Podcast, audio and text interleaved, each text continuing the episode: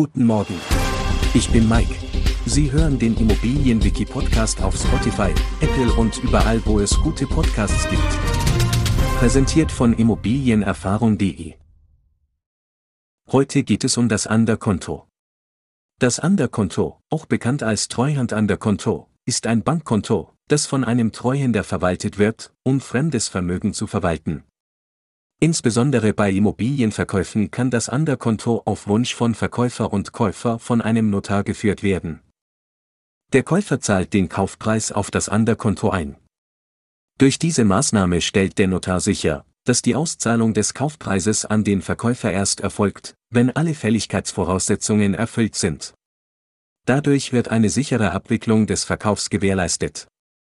In der Vergangenheit kam es jedoch häufig zu Problemen, wie beispielsweise Veruntreuung von Fremdgeldern. Aus diesem Grund hat die Notarkammer die Nutzung von Anderkonten mittlerweile eingeschränkt. In der Regel dürfen Anderkonten bei Verkaufsabwicklungen nur noch in Ausnahmefällen genutzt werden.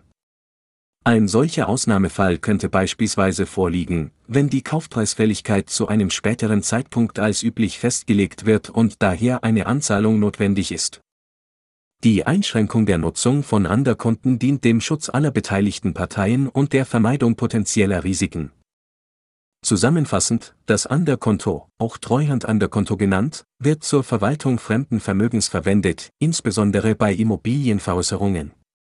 Es wird von einem Notar geführt, um die Auszahlung des Kaufpreises sicherzustellen.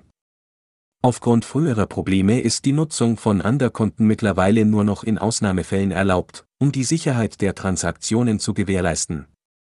Wir freuen uns darauf, Sie auch in der nächsten Folge begrüßen zu dürfen. Schauen Sie gerne jederzeit bei immobilienerfahrung.de vorbei und abonnieren Sie unseren Podcast, um keine Folge zu verpassen. Bleiben Sie dran und bis zum nächsten Mal.